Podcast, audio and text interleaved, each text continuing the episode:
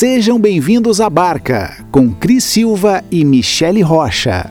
Oi, oi, mulherada! Eu sou a Cris Silva. E eu sou a Michelle Rocha, bem-vindas a bordo. Tá começando mais um Pó de Barca. Um agradecimento especial aos nossos parceiros Prato Fino. Existe arroz e existe Prato Fino. E Leon Peugeot, a concessionária que mais vende Peugeot no Brasil.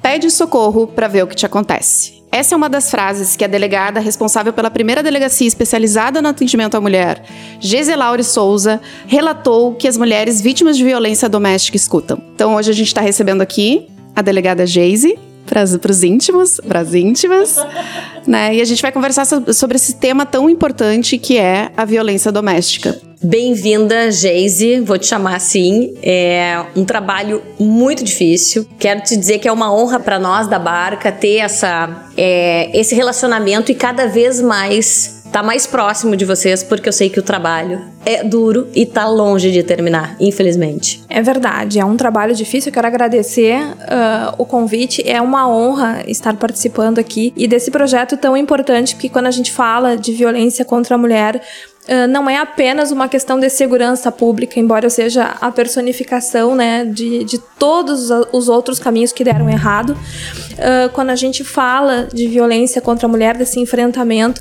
um dos grandes projetos é, é dar a essas mulheres novos caminhos, né, para perceber que elas não estão sozinhas para passar por esse processo que é tão difícil de, de, de romper o ciclo de violência, de denunciar o agressor, né? Segundo dados do IPEA, essa, essas mulheres ficam em média 10 anos sofrendo um relacionamento abusivo até que elas consigam romper o silêncio.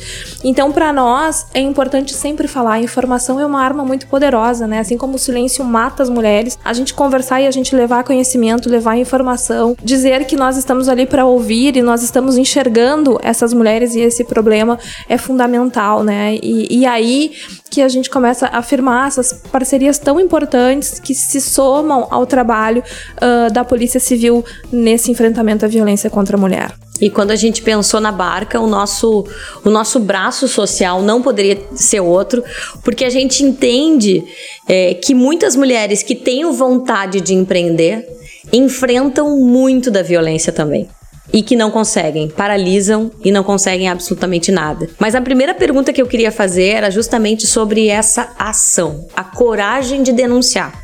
Ela demora muito Sim, uh, em média 10 anos, mas eu já atendi vítimas na delegacia que sofreram 30, 40, 50 anos. Eu atendi uma, uma, uma avó que depois que a gente deu uma palestra numa escola, ela foi conduzida pela neta.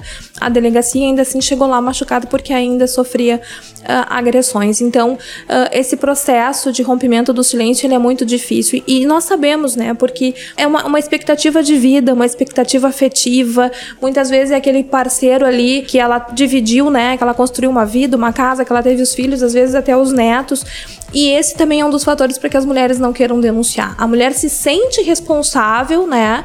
E, e nós temos aí uh, contextos históricos, né, que nos levam a dizer que a mulher é responsável por manter o casamento. Às vezes a própria família diz: não, mas olha só, o homem é tudo igual. E ela se sente naquela obrigação de permanecer. Então, a mulher tem muita dificuldade de, de encontrar este caminho. Por isso que a gente fala tanto, né, da importância de denunciar, de entender os sinais. Hoje, e não só a própria vítima, mas toda a sociedade. Porque hoje a gente vive uma era de, de venda de felicidade. A gente olha o Facebook e né, o Instagram das pessoas, é todo mundo feliz, todo mundo lindo, todo mundo malhado, né? E na verdade, uh, aquelas mulheres podem estar sofrendo e a gente precisa entender e perceber e dizer, olha, a gente está aqui para ajudar.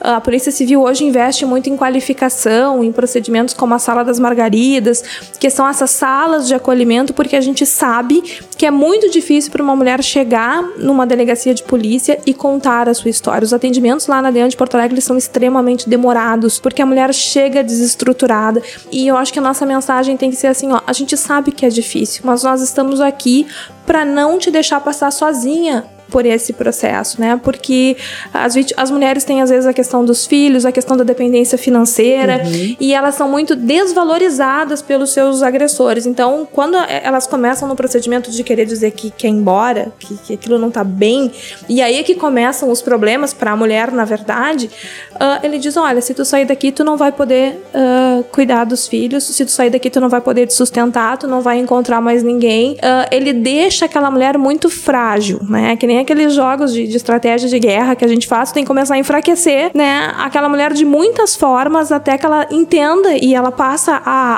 a aprender isso de que ela não tem condição de seguir em frente. Toma como verdade aquilo, né? Ela que é toma que é- como verdade. E que são violências não só uh, físicas, mas psicológicas, né? E que, e que muitas começam de uma forma até uma, uma violência verbal, né, Geise? Porque até a mulher apanhar, ela já começou a ouvir. Na verdade, é sempre assim, né? Eu sempre digo, feminicídio nunca é o primeiro estágio da violência, nem as lesões, nem, nem o soco, o tapa que essa mulher vai sofrer, que é extremamente grave, e é quando geralmente ela acaba procurando ajuda, quando ela decide romper o silêncio.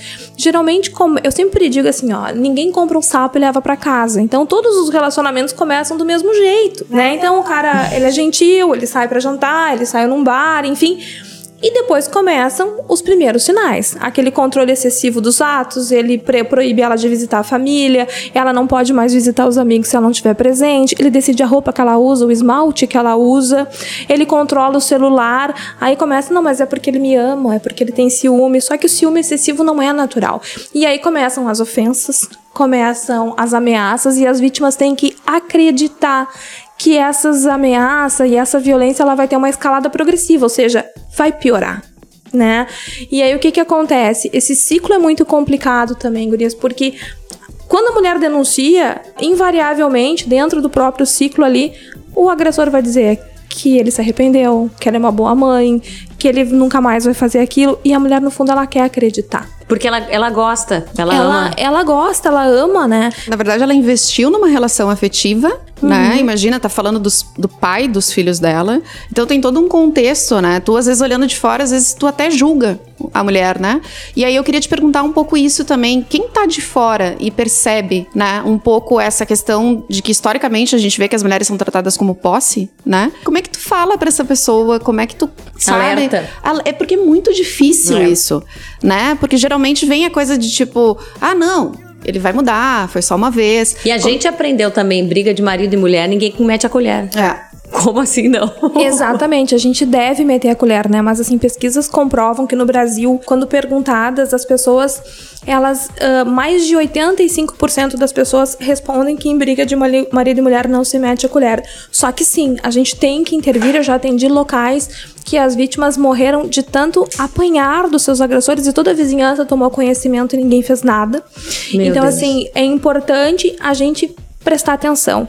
A gente perguntar se essa pessoa tá bem, né? Ah, perguntar, olha, né, tu quer ajuda, se tu quiser alguém para conversar, ou de repente uma arruma uma forma um pouco diferente, assim, de, de contar a história de alguém. Todo mundo conhece alguém. Eu desafio todas as pessoas que estiverem nos ouvindo agora.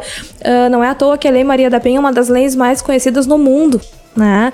Ah, em termos de leis afirmativa é uma das melhores também, por quê? Porque eu desafio ah, qualquer pessoa que esteja nos escutando, ou vocês mesmas, se não conhece alguém que já passou por uma situação de violência, né? Até o projeto da, da Barca é justamente, mas às vezes pessoas próximas a, a nós desde muito tempo. Então a gente tem que meter a colher, a gente tem que conversar, a gente tem que se oferecer para ouvir e mais importante, quando a gente conversar, quando aquela mulher tomar coragem, denunciou e em 10 dias ela voltar com aquele agressor, a gente tem que ficar mais firme e não julgar, porque o estigma que nós temos que terminar é dizer que, ah, ela gosta de apanhar. Não existe mulher que goste de apanhar. Existe um ciclo de violência que é extremamente complicado de ser rompido e é esse que tem que ser o trabalho não só da Polícia Civil, não só das forças de segurança, mas de toda uma sociedade para ajudar essa mulher a passar por isso. Nossa, Eu- eu, fico parado ouvindo. Eu é também, muita coisa, eu- né? é muita coisa. E eu queria te perguntar uma questão que tem um mito, e pode ser que seja algo muito individual, né? Do que eu, do que eu percebo, que tem impunidade em relação a esses agressores. Que muitos deles, ah, tem ali a medida protetiva, tem. Ah, mas aí levou aquilo ali, foi lá e aí aconteceu o pior. Tá? O que, tu tem em relação, para nos dizer em relação a isso, assim? Tipo, A não. leis, É, a punições. questões de punições, de como funciona internamente esse processo. Ah, tá. Eu cheguei, fui, fui lá ou fiz uma denúncia. Como é que, como é, que é o processo? Uh, primeiro, assim, existe sim, né, um relato de mulheres descrentes no sistema de justiça como um todo. E aí, uh, claro, né, nós na verdade aplicamos as leis e, e damos uh, forma para aquilo que está previsto em todo um ordenamento jurídico. Bom, o que, que acontece num primeiro momento? A questão da punição é bom que a gente até diga, muitas mulheres procuram essa ajuda e, e na, ao mesmo momento que elas querem ser ajudadas, elas não querem ver o agressor preso.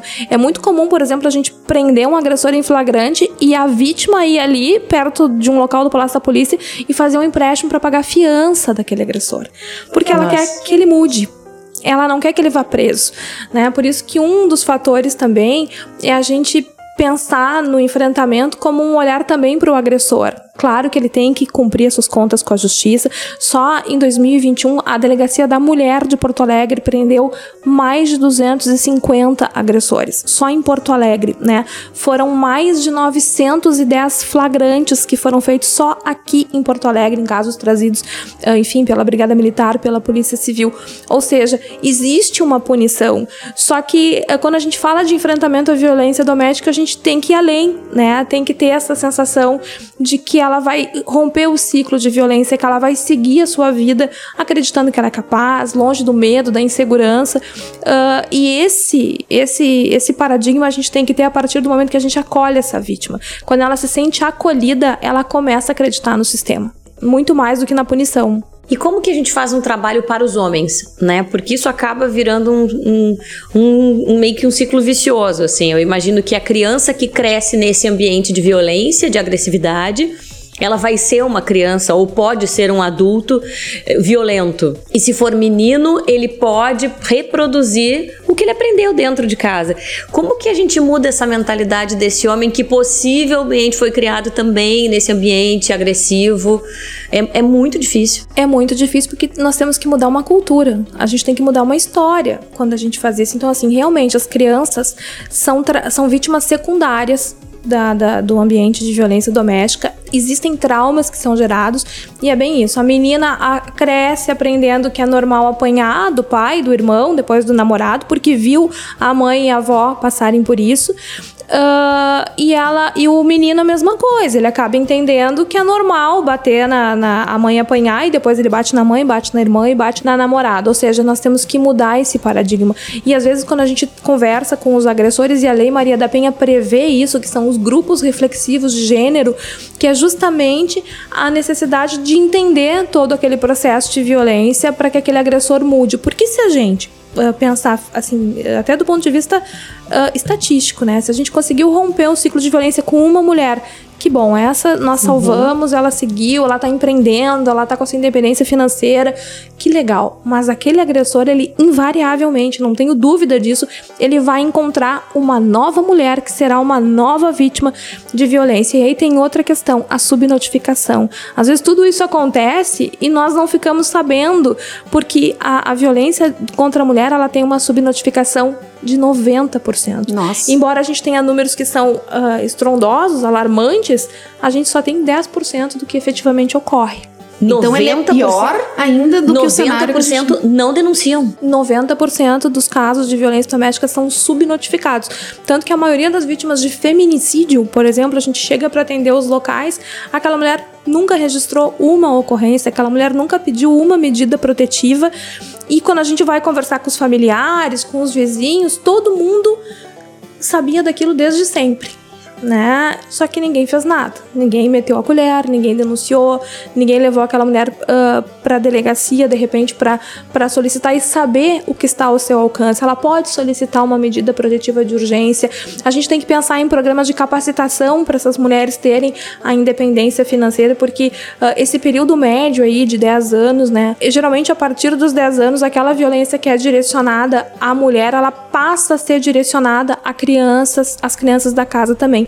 Então, uh, aí a própria família, que no primeiro momento julga, começa a acolher. Por quê? Porque nós vivemos em uma sociedade que não tolera a violência contra animais, que não tolera a violência contra crianças, uh, até com os idosos a gente tem esse olhar, mas que tolera a violência contra a mulher e julga essa mulher quando banaliza, ela tá, né? banaliza como se ela ah. tivesse culpa daquele processo de violência que ela está sofrendo. É, isso, isso é uma das coisas que mais se vê, assim, é culpar a vítima, né? Isso para mim é uma coisa que tu fica. Mas e ele é muito. sabia que ele, ela sabia que ele era assim. É, ou ah, também, tipo, sabe? Ou eh, a relação com qualquer violência com a mulher. Também ela tava assim, também ela tava assado, também.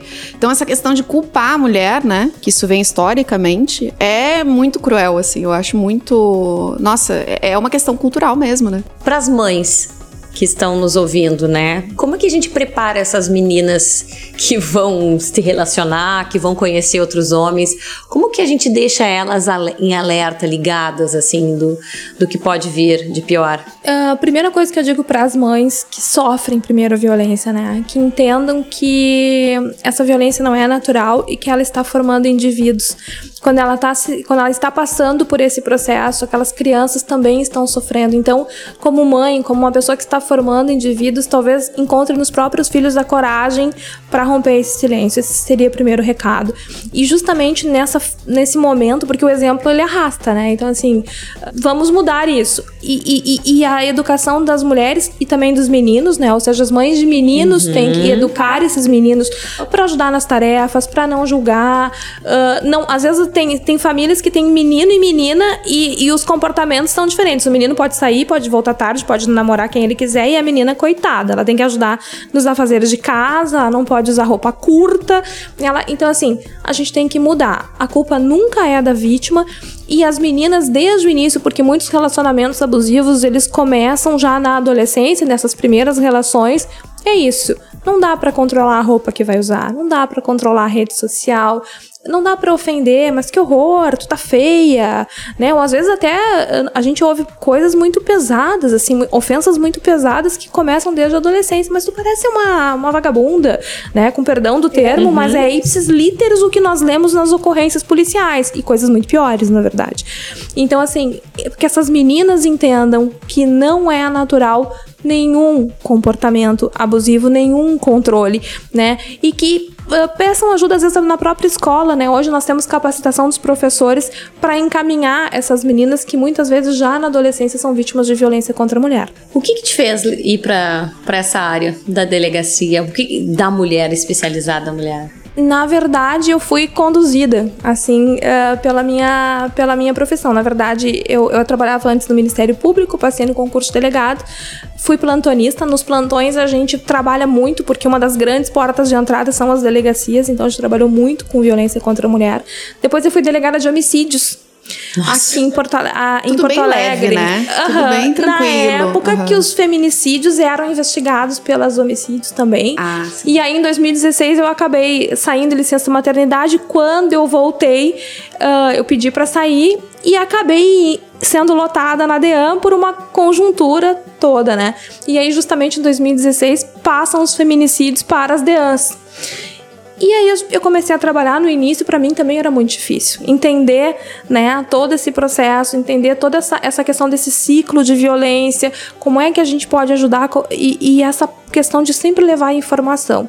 E desde então, né, desde 2016 aí eu tenho trabalhado ah, especificamente somente com, com violência ah, contra a mulher e eu aprendo todos os dias, porque cada dia ah, são histórias que se somam, né, à nossa experiência, histórias muito tristes, sim, mas muitas histórias de superação também. Muitas histórias de mulheres que conseguiram, né, seguir em frente, que conseguiram sobreviver às maiores barbáries, né, inclusive físicas. Ah, mulheres que perderam a família, que perderam os filhos, que perderam ah, né, a questão física também, e elas seguiram em frente, né? Então, Vocês mantêm uma relação? Tu mantém uma relação, ou pelo menos consegue acompanhar, ou elas voltam na delegacia para conversar, para dizer como é que Algumas vítimas nos procuram, a gente tem, a gente até fez na DEAN de Porto Alegre agora a exposição Margaridas, que foi justamente trazer essas mulheres que passaram por esse ciclo, que conseguiram romper o ciclo, para fazer uma exposição fotográfica, né? O fotógrafo Leonardo Contur se doou o tempo e o olhar dele para que a gente pudesse fotografar. Tinha mulheres ali que nunca tinham ido a um salão de beleza, nunca tinham feito uma escova no cabelo, uma coisa que pra, de certa forma é até natural para outras, né?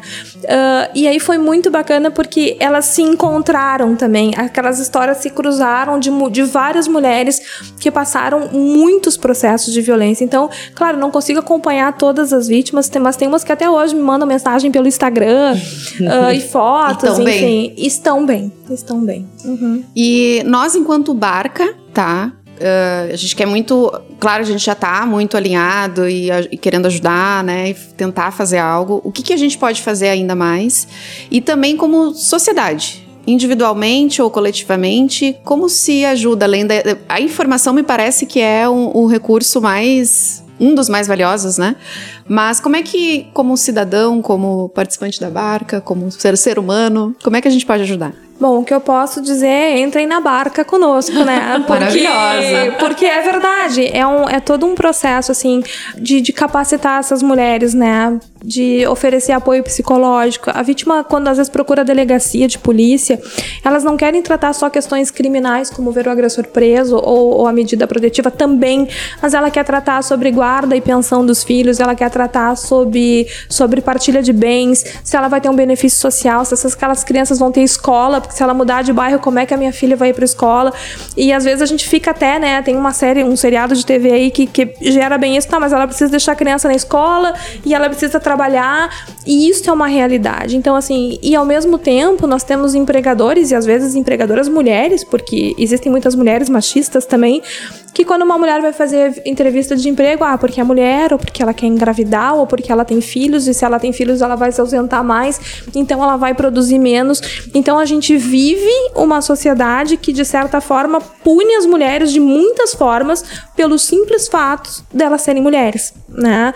Ah, E delas terem um contexto com filhos, com maternidade, com amamentação. Todas as mulheres fazem o terceiro turno, eu não conheço uma que não, que não, não se desdobre, né? E o importante é que a gente acolha, né? Que a gente ouça, que a gente não julgue. Que a gente não fique colocando essas mulheres de uma forma assim que a gente não consiga alcançar para prestar ajuda e só apontar o nosso dedo para dizer, não, mas ela tá aí porque ela quer e ela não superou, porque na verdade não é isso, né? Ah, perfeito. Nossa, é, é outro. A gente sempre fala, né? Parece que a gente tá sendo repetitiva, que todo. Tudo que a gente conversa aqui a gente daria muito mais, mas a sorte é que a gente tem que a gente já tá É. uma parceria muito é, alinhada contigo e com a delegacia. Eu acho que agora também a gente pode pedir para as pessoas se informarem mais, se aproximarem mais, É, né, Cris? eu acho que tem. E, e, assim, de uma forma bem ampla. é, A gente vê, e sem julgar também o trabalho de ninguém, mas quando eu fui lá na delegacia, assim, eu vi um, um- um monte de mulher uh, trabalhando firme, trabalhando pesado, e eu não tinha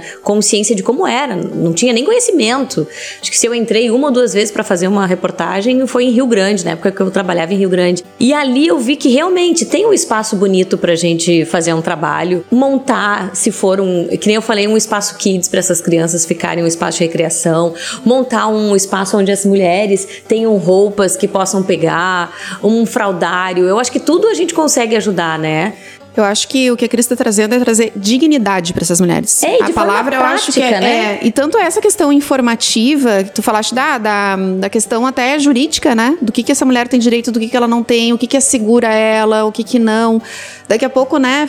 Falar sobre isso com mais gente, é, reverberar essa informação né, que essa mulher precisa, além dessa questão que é prática. né, prática. e eu faço um apelo também para as dezenas, centenas e milhares de ONGs que trabalham com violência à mulher. Vamos lá, vamos conhecer, vamos entrar na delegacia, vamos conversar, vamos ver qual é o trabalho. Tem milhares de coisas que dá para ser feito e às vezes a gente fica muito longe. É. Quando mais próximo, acho que a gente conseguiria ajudar melhor. assim. Tirar um pouco da teoria e trazer para o dia a dia, talvez, né? E se cada um fizer um pouquinho, né? Que nem ah, o frau- o fraudar, esses dias né, recebemos doação de fraldas, porque muitas mulheres chegam lá com a roupa do corpo, não tem, às vezes, uma, um lanche para dar para os filhos. Eu já vi muitos policiais tirarem dinheiro do bolso para pagar um lanche ou a passagem de ônibus dessa vítima que não tem como voltar para casa, né? E isso sobrecarrega também a questão de saúde dos próprios policiais, que se envolvem muito além daquilo que é a nossa atribuição, que é uma atribuição de polícia judiciária, mas não tem como ser diferente quando a gente trabalha. Então, justamente somar esses esforços, né? É, é tanto que dá para fazer, é tanto que dá, às vezes, a questão jurídica, pelo menos, também, né? A advocacia pro bono, ah, a própria defensoria tem se mostrado uma parceira, mas é muita demanda. É muita Exatamente, demanda. quando tu falou agora que do- dos casos que, né, que a gente não vê, né? A demanda ainda é muito maior, né? E aceitam voluntárias lá, né? Sim. Dá pra... O melhor é ir. É ir lá, conversar e, e saber como pode ajudar. Mas tem a barca também. Na falta de qualquer instrução, vem aqui, conversa com a gente, que a gente faz esse, esse meio do caminho, porque até a gente tá de mão dada, a gente não larga mais. Ah, isso aí que É é, que é fundamental. A gente aceita voluntário, sim, existem os termos, né? Então, psicólogos, assistentes sociais, né? Qualquer pessoa que queira ir lá ajudar, a gente tem esse caminho e é importante. É importante que a gente. Todo mundo dê a mão, é bem É isso, verdade. né? É isso. Pra- e e para dizer isso, né? Essas mulheres não precisam passar por isso sozinhas. Às vezes a gente conversa, né? E só de falar e ter alguém pra nos ouvir já acalma o coração da gente. Então, não pode ser diferente com essas mulheres que estão passando, às vezes, há muitos anos e há muitas gerações por um processo de violência. Perfeito. Nossa. Não, o bom é que a gente vai continuar, né? Vai. Com essa pessoa maravilhosa, com essa profissional Por incrível. favor, Geise, tenha sempre agenda pra nos atender. É. Está sempre aberto. Foi uma honra, conto com a gente. É, é o começo de uma caminhada de muito trabalho e a gente quer ajudar vocês em, em todos os sentidos, assim, de, de acolhimento. O que a gente puder fazer, a gente vai estar junto de vocês. Muito, Muito obrigada. obrigada. Eu agradeço e contem comigo, contem com a Divisão de Proteção e Atendimento à Mulher, contem com a Polícia Civil também, porque essa parceria e essa troca é fundamental e todos nós, a gente cresce com isso, né? Com então, eu, eu só tenho a agradecer pela oportunidade e nos colocar aqui à disposição, se alguém tiver dúvida, né? Entre em contato comigo lá pelo... Eu tenho Instagram, que é Delegada Geise, muitas pessoas me perguntam ah, por ali. Então, entre em contato para que a gente possa prosseguir.